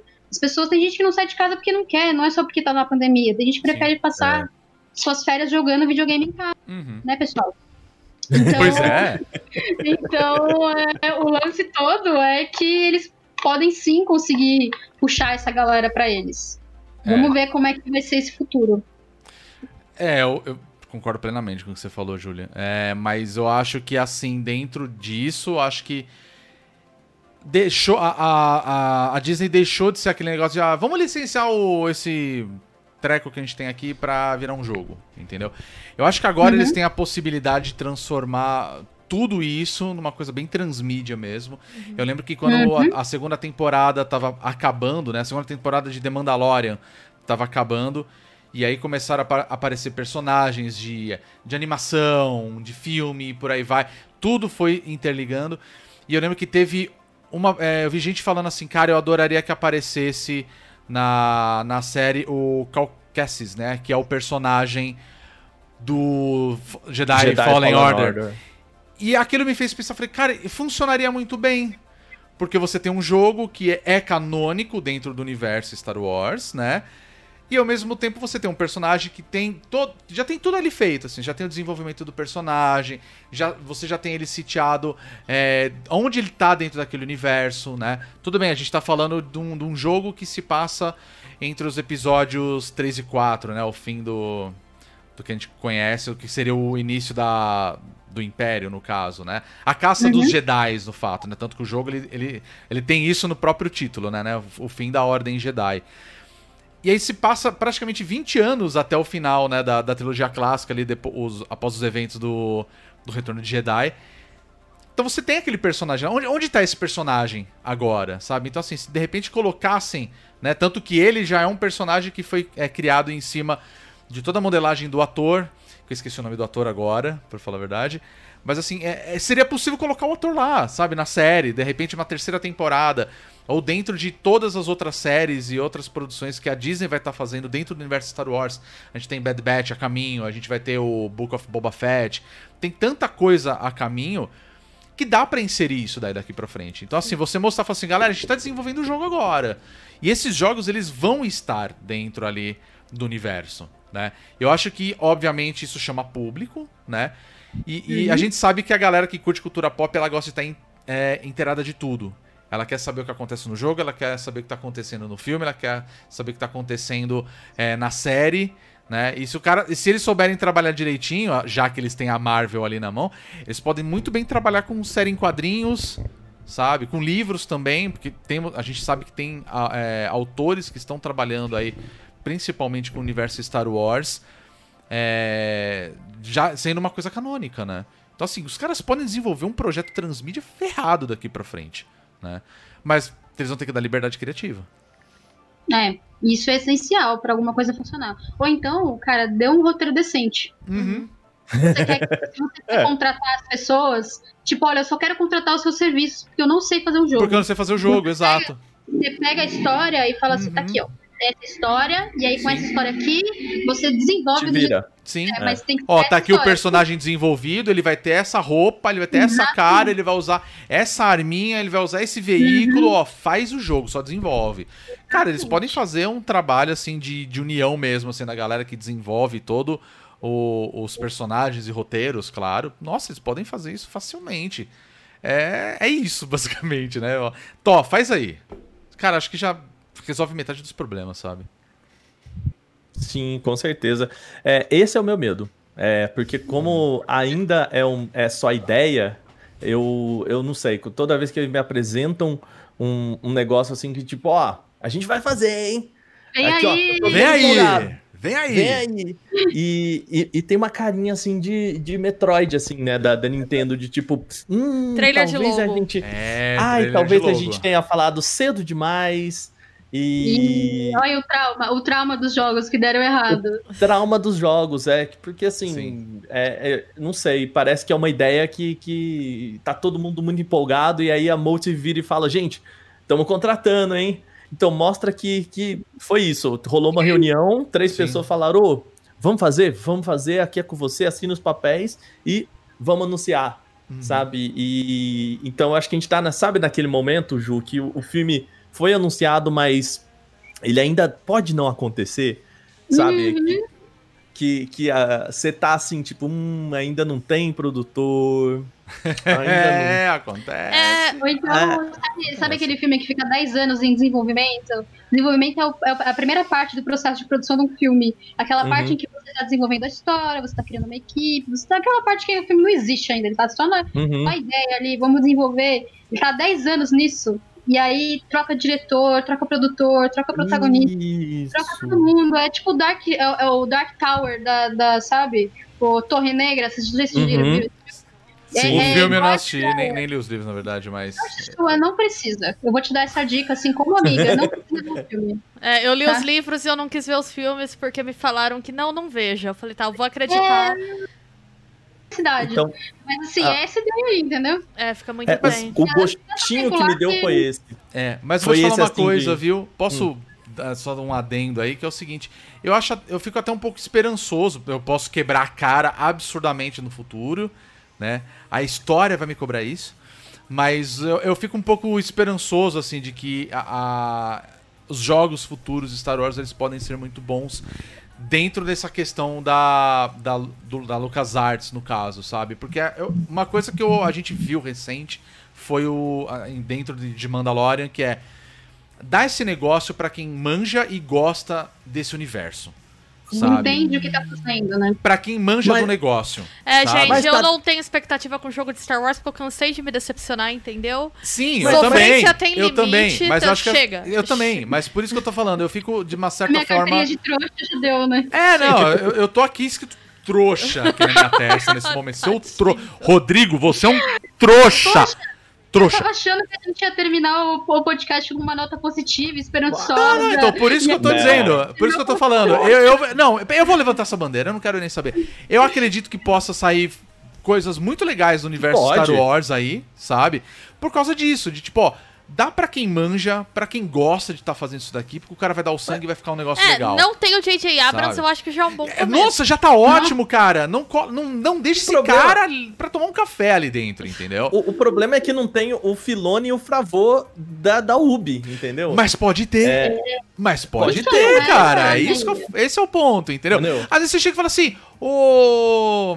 Ô, John Favreau, tá ligado aquele programa que você fez lá que você cozinha? Vem fazer um rango aqui pra gente. Aí casualmente troca uma ideia com o cara, de repente o cara deu uma puta ideia pra botar no jogo. Acabou, velho. Mas Lindo, eu não maravilhoso, gosto disso, entende? entendeu? É Não, não, isso tô que vocês brincando, claro. É muito no freestyle, me parece. Não, não, eu mas- tô brin... obviamente eu tô brincando. É. Mas, eu Mas digo assim- assim, ter pessoas que manjam e gostam e que conhecem esse universo pra trabalhar com isso, entendeu? Eu espero que saia coisa boa. Eu me preparo pra que saia coisa ruim. Tem coisas, né? Tem, tem que estar sempre preparado. Não, nó- nó- nós temos que fazer o papel de crítico, sabe? Ó, quando chegar, a gente vai falar, é bom, é bom, é ruim, é ruim, sabe? Tem, tem que ser. Não tem que ter hype. Tem coisas Entendeu? no modelo da Disney que me agradam, por exemplo, o lance de você usar o universo pra contar outras histórias, eu acho bom. Uhum. Tem coisas que eu não gosto, que é o lance de você ter que consumir mil produtos de mídia pra entender um filme. Hum, Enten- sim. Sou velha, tenho emprego e estudo. É difícil pra mim conseguir, né? Eu vejo. Eu tenho uns amigos que são nada nerds, assim, uns amigos que eu convivo, e às vezes eles falam: eu queria ver esse filme de herói dos Vingadores. É, qual que é o primeiro? Aí eu falo, então, são 21 filmes. Mas isso é um Aí ele- problema, mas isso é um problema que eles mesmos Vai criaram. ver. É, isso é um problema que eles criaram que foi foda, cara. Mas, ó, é, foi, um pro- foi mais um que deu mais, mais retorno positivo do que negativo. É. Então, Exatamente. É, que é um, por exemplo, é o problema que eu tenho com o modelo de consumo de mídia da Netflix. Às vezes você vê um negócio que era pra ser um filme de duas horas e vira uma série de oito. Nossa, E você total. fica lá do tipo, agora eu já comecei, não, eu vou terminar, e pensando o que, que você podia estar fazendo com aquele tempo. Então, assim, isso é uma coisa que me incomoda. E essa coisa do desdobrar em mil produtos, e aí pode ser que dá ruim. Eu sinto que a Disney, pelo menos com o público de Star Wars, eles ainda não sabem muito bem entender o público de Star Wars. O episódio 9 tá aí pra provar isso. Que eu achei que o 9 foi uma corrida de vamos ajustar isso aqui pra agradar os fãs, e no fim eles cagaram o bagulho irremediavelmente, assim. E não agradou os fãs, esse que é o Não pior. agradou É. ninguém, não tem salvação. Eles conseguiram destruir em todos os aspectos. Então eu não sei É muito também. triste o que fizeram. Nossa. Muito triste. E, Muito e- triste. e vai, e vai demorar pra alguma coisa. Eu acho que essa, esse lance de Star Wars é também a gente a gente gosta da marca exatamente por conta da, da ideia mesmo que eu falei sobre as nossas memórias, né? E a ideia de que a gente gostou daquilo originalmente, da origem daquilo. Mas tudo que veio depois é tão complicado e Sim. tão controverso. A gente passa mais tempo da última trilogia, a gente passa mais tempo tentando encontrar as coisas que a gente gostou do que as coisas que o- do que tipo que a gente não gostou, porque assim, tem coisas que a gente releva em Star Wars, sabe? Tipo, ah, Sim. putz, errou isso aqui lá, ei, George Lucas, você esqueceu que ela já tinha morrido nessa parte aqui, hein? Como É. assim? Umas Mas o George assim, sabe? Lucas, vamos falar real, ah, quando teve o anúncio de que a Disney tava comprando é, a, a franquia Star Wars, é, eu nunca esqueço disso, gente. Eles fizeram anúncio, aí botaram o Mickey de Jedi. Uhum. Fizeram aquela zona toda, cara, você vê as fotos do George Lucas do lado do Mickey, assim, de vestido Jedi. Ele tá visivelmente triste, assim. Não Triste. tá, não tá, tá. Rodrigo. Não, ele Não, tá com uma Rodrigo. cara de tipo, what I have done, sabe? Eu Aquela ia estar coisa de assim, fofo, foi- foda Não, então, Ah, eu tava Ele sorrindo tava- feliz a vida, gente. Não vou Ele mentir, não, não. tava triste, ele tava focando no que ele ia comprar depois. É, isso eu que acho- Pô, então, mas ele é, então ele é uma pessoa triste, naturalmente, assim, Não, cara. não, eu eu acho tava, que- não. Ele não é muito feliz, não. Ele não É, é eu acho muito que-.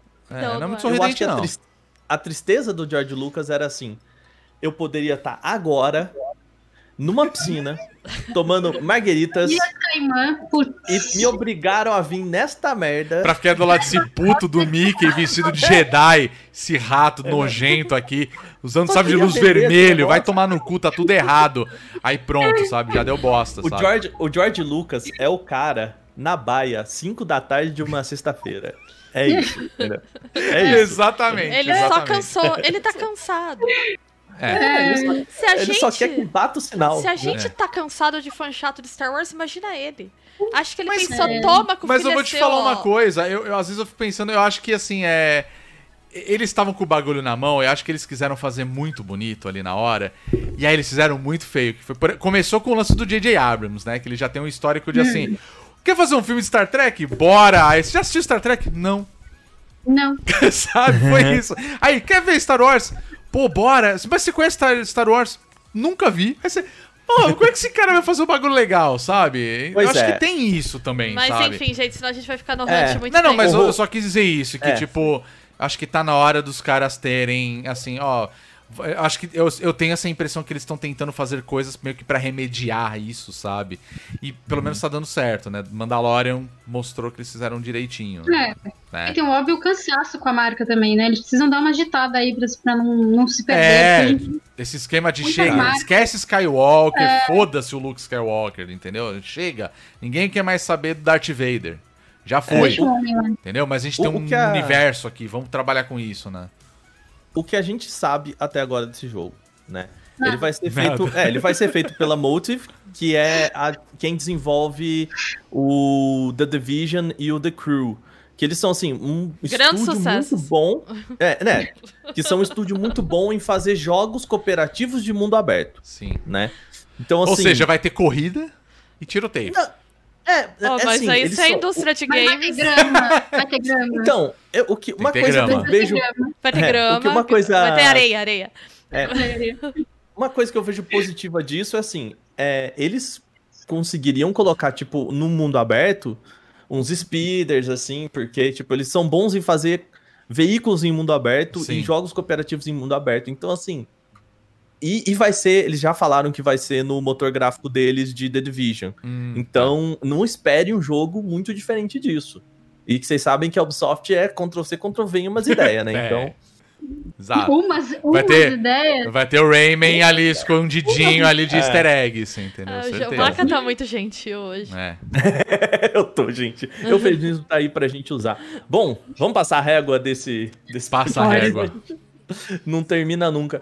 Ju, minha querida, mais uma vez, obrigado por você ter vindo aqui participar com a gente. E eu sei que você falou ali no começo do podcast, mas a gente sabe que você faz muita coisa. Então deixa pro pessoal que quer conhecer um pouquinho mais, a galera que não tá aqui na live no nosso, no nosso chat, que hoje o pessoal tá quietíssimo aqui, mas é, geralmente a Ju também tá aqui, então a galera que acompanha a gente nas lives já conhece a Ju também, já tem intimidade.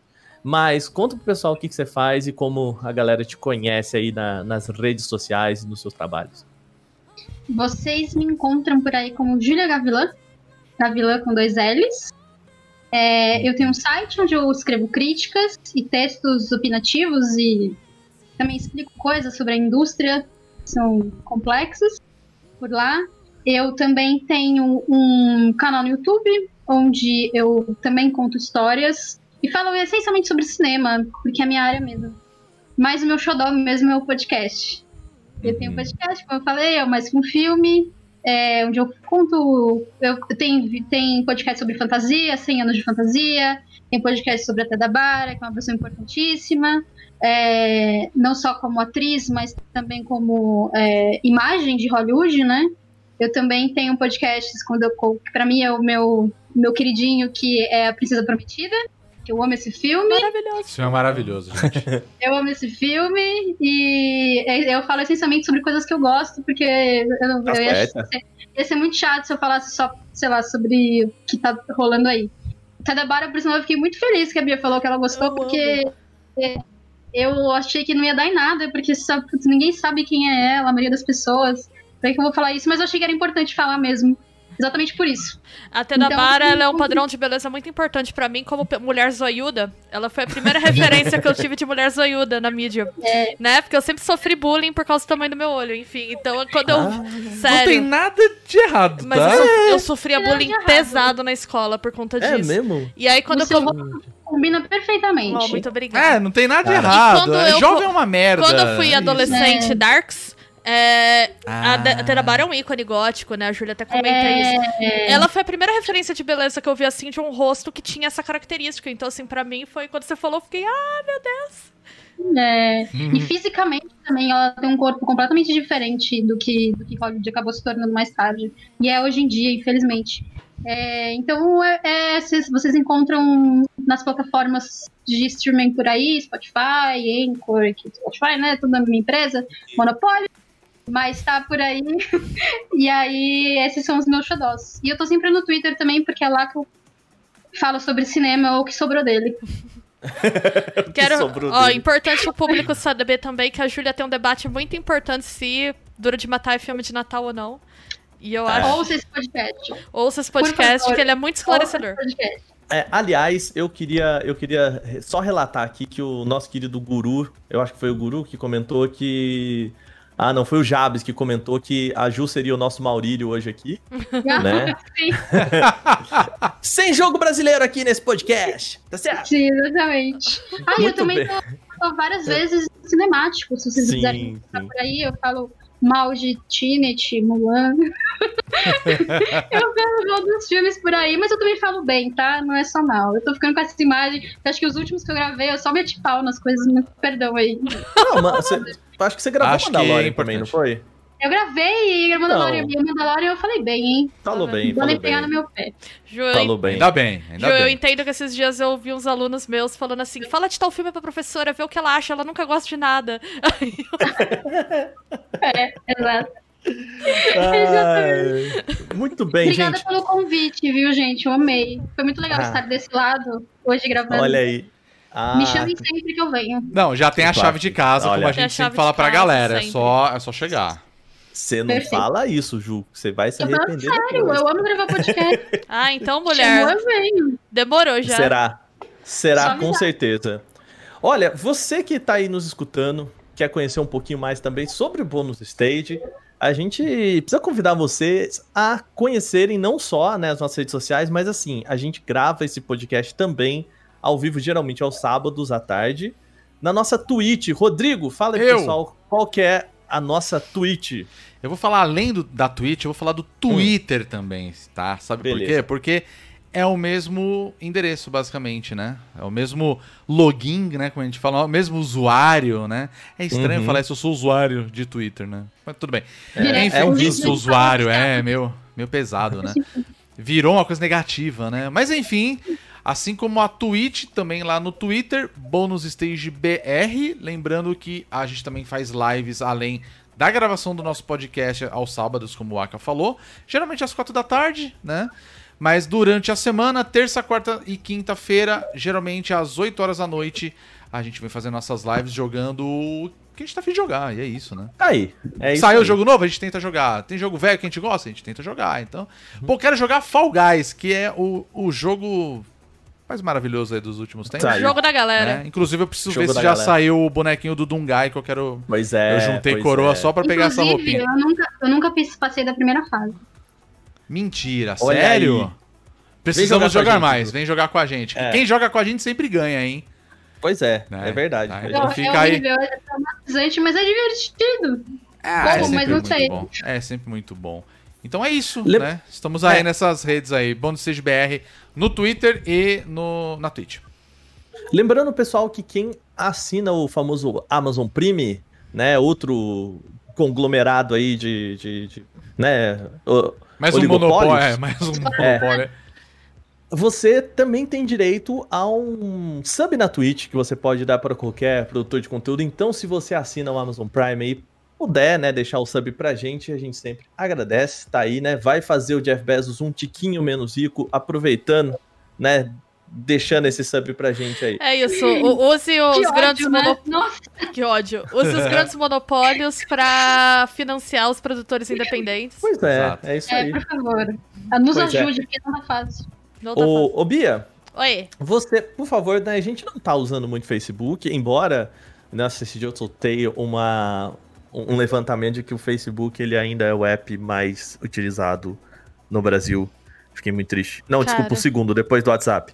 Então, Ah, é, mas tá tudo lá, Vamos né? lá. Mais um, mais um oligopólio. Isso vai Pois só é. desgraça mesmo. Esse cara é foda, exato. Mas Se a gente o parar nosso... pra pensar, faz sentido, né? Faz. É, faz sentido. O nosso Facebook e Instagram, que também é o mesmo user, fala aí pra galera. É só bônus stage, tudo junto. Muito bem, muito bom. E a gente também tem a nossa campanha no Apoia-se, né? O apoia.se barra bônus stage. Tem o BR no final? Não. Não, é só bônus né? stage. Esse não. Então a gente, a gente deve repaginar essa campanha aí, né? Porque eu acho que estamos precisando, né? É, temos novidades em Temos breve. novidades temos pra novidades em 2021. breve para 2021. Já vou deixando isso claro pra galera, inclusive galera que apoia a gente, tá? É, lembrando que a partir de 3 reais vocês podem ajudar a gente, né, a alcançar alguns objetivos para produzir algumas coisas que a gente já tem o plano de fazer, né? Já aviso pra vocês que provavelmente vai mudar algumas coisas daqui pra frente, Uhum. porque nós temos algumas novidades, né, para trazer a vocês, mas ainda estamos em ajuste, mas enfim, apoia.se barra bônus stage. Fica aí, caso vocês gostem do nosso trabalho aqui no Bônus Cast. Também temos o Olhadinha, que foi uma das nossas metas que a gente já bateu, né? E também temos novidades em breve no Olhadinha, tá? Já, já vamos avisando aí. Muito bem. Quem tá aqui no chat, fica mais um tiquinho aí, a gente vai agradecer todo mundo, bater um papo e tudo mais, aqueles cinco minutinhos depois aqui. E pra quem tá só escutando a gente, muito obrigado mais uma vez. Semana que vem tem mais.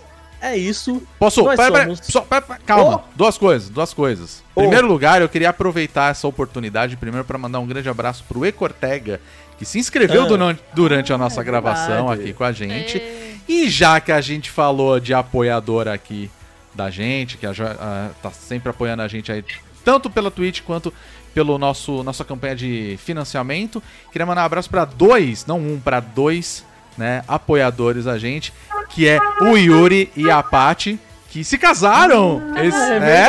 Então, parabéns casal, tá? Que são amigos nossos, mas estão aí sempre apoiando a gente também, Pois também é, são nossos apoiadores, tá? Então, parabéns, muito. Muitas. Tudo de bom, cara. verdade. aí. Essas bom. coisas aí que a gente deseja em casamento. É, essas coisas todas aí, tá? Então era isso. É, negócio- Desculpa, desculpa te interromper o final aí. Desejo em casamento. É. Tudo de bom para Ah, as- vocês. As pessoas, a pessoa fala, mas, gente, casamento é bom demais. É bom. É bom, Casa. é, é ótimo, Eu gente. falo, gente, como que você vai cri- criticar uma instituição que, é, que ela envolve dividir tarefa doméstica, dividir conta e ainda tem favores sexuais prestados? É uma instituição perfeita, assim. Maravilhosa. Só escolhe a pessoa certa, tá, gente? Pelo amor de Deus. É, É, é, exato, exatamente. ser qualquer um. Exatamente. Enfim, Então é parabéns ao casal aí. Parabéns. Parabéns ao casal. E é isso, gente. Então a gente fica por aqui. Um beijo. Até semana que vem. Nós somos o Bônus Stage. Até a próxima. Tchau! Tchau! Bye bye.